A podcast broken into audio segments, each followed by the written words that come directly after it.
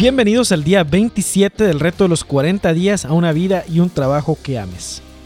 El día de ayer entendimos la importante y marcada diferencia entre vocación, trabajo y carrera. Y te reté a contestar cuatro preguntas. Mañana hablaremos de cómo hacer una radiografía completa de tu persona, tu perfil, habilidades, dones y talentos, ¿ok? Pero hoy vamos a hablar de las verdaderas razones para trabajar. Te invito a reflexionar en esta frase.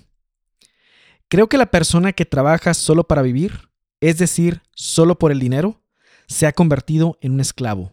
Joseph Campbell. Las siguientes son respuestas típicas a la pregunta de por qué trabajamos que yo he obtenido cuando hago esta pregunta. Las típicas respuestas son las siguientes. Trabajo para pagar las cuentas. Trabajo porque es lo que uno debe hacer. Trabajo para tener alimento, vivienda y vestido. Trabajo para cumplir las expectativas sociales. Trabajo por autoestima. Muy seguido también me encuentro con casos en los que las personas piensan que ha llegado el momento de madurar, entre comillas, y para dichas personas este madurar significa encontrar un trabajo aburrido para probar que son profesionales y responsables. ¿De dónde habremos sacado esta idea tan absurda?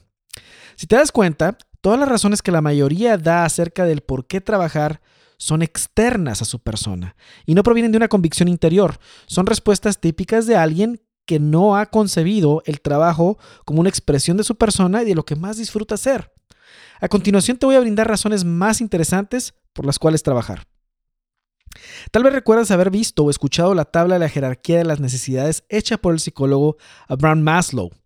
Dicha tabla fue publicada por Abraham Maslow en 1943 en su escrito llamado La teoría de la motivación humana. En esta publicación establece que las personas sanas y normales tienen ciertas necesidades que van en orden de importancia y son las siguientes. La primera, necesitamos alimento, agua, aire y descanso. La segunda, necesitamos protección, seguridad, estabilidad y estructura. La tercera, sentido de pertenencia y sentirse amado. La cuarta, la autoestima sentirse capaz, competente y apreciado. La quinta, un sentido de realización, trascendencia y misión. A las primeras cuatro necesidades las llamó necesidades de deficiencia, porque cuando no están satisfechas todo marcha bien, pero si no están satisfechas, a cierto nivel causan ansiedad y desesperación y en algunos casos la muerte.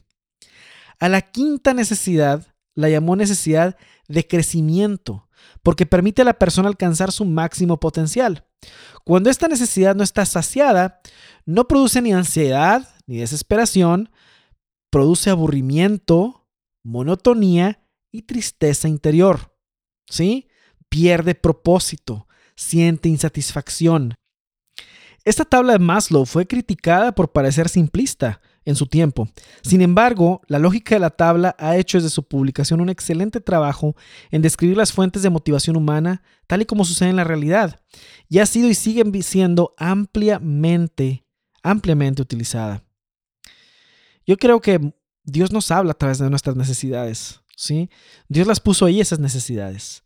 Dios es una manera que tiene de comunicarse con nosotros. Cuando nos da hambre, cuando tenemos sed, Dios nos está invitando a, comer, a tomar agua, ¿verdad? A descansar. Este, estas número 5, sentido de realización y trascendencia y misión, está ahí. Esa hambre y sed de propósito que hay en todo el mundo es esa quinta necesidad que tenemos en esta escala que Abraham Maslow identificó. Y Dios nos habla a través de eso, porque si Él puso esa hambre ahí dentro de nosotros, es que hay algo para alimentarla. ¿Sí? Es por eso que es importante identificarlo. Muy bien. Muy bien, de esta tabla de la, de, las, de la jerarquía de las necesidades de Abraham Maslow, podemos obtener las tres razones principales para trabajar. Y estas razones reflejan mucho mejor la intención de trabajar que, que las que las que me dijeron al principio cuando pregunto, ¿por qué trabajas? No, pues para pagar las cuentas y para eso. Bueno, estas sí son razones, ¿no? Y aquí van. La primera razón es generar ingreso. Por supuesto que trabajamos para generar ingreso y con ello se cubren las primeras dos necesidades de la escala de Maslow. Número dos, sentido de pertenencia. Al trabajar nos sentimos útiles y nos vemos como una parte colaborativa de la sociedad y esto cubre la tercera necesidad. Número tres, sentido de trascendencia. Cuando una persona usa sus habilidades, dones y talentos al servicio de los demás, sin duda se sentirá capaz, competente y apreciado al poner todos sus dones a trabajar. También podrá conectar su misión personal con su ocupación y el efecto de esto es muy poderoso. Ahora puedes ver por qué hay una crisis de propósito tan fuerte en lo que se refiere al trabajo. La estrategia común está enfocada en cubrir solamente las primeras dos razones del trabajo, pero la tercera razón, esa por mucho tiempo se ha considerado como trivial, ¿sí? Cuando uno se conforma con que su trabajo solamente resuelva lo del ingreso y el sentido de pertenencia, se puede decir que uno se ha estacionado en una zona de confort. Parece muy responsable, pero no va más allá de eso. Y la verdad es que todo parece indicar que fuimos creados para mucho más que simplemente subsistir. ¿Acaso estamos aquí solo para conformarnos con sobrevivir y pertenecer? Yo la verdad creo que no, porque si así lo fuera, no tendríamos hambre y sed de mayor propósito profesional y no habría personas insatisfechas en su trabajo. Enrique, tengo varios meses sin trabajo, no me puedo dar el lujo de satisfacer las tres razones que mencionas. Lo principal y urgente es cubrir la primera. De acuerdo. En una situación como esa, que es bastante común, le damos la bienvenida al término estrategia. Una estrategia es un conjunto de pausas y maniobras planeadas con anticipación. La estrategia temporal, de a lo mejor tomar un trabajo porque necesitas cubrir las necesidades, esa es la estrategia a corto plazo, pero no se tiene que perpetuar en el tiempo. Ese te puede servir como un peldaño para ese siguiente paso. Muy bien, tu reto para este día, con esta información, contestar las siguientes cuatro preguntas. Número uno, reflexiona en tus propias razones para trabajar hasta el día de hoy. ¿Cómo se comparan con las tres razones de las que acabamos de hablar, derivadas de la escala de necesidades de Abraham Maslow? Número dos, si tú alcanzaras tu máximo potencial profesional, ¿cómo podrías ponerlo al servicio de los demás? ¿Qué crees que podrías hacer posible? Número tres, ¿Qué tipo de trabajo piensas que sería el que te ayudaría a conectar tu misión con tu ocupación?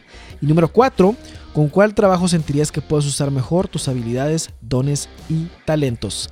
Mañana sacaremos una radiografía de tu persona. En sus marcas, listos, fuera.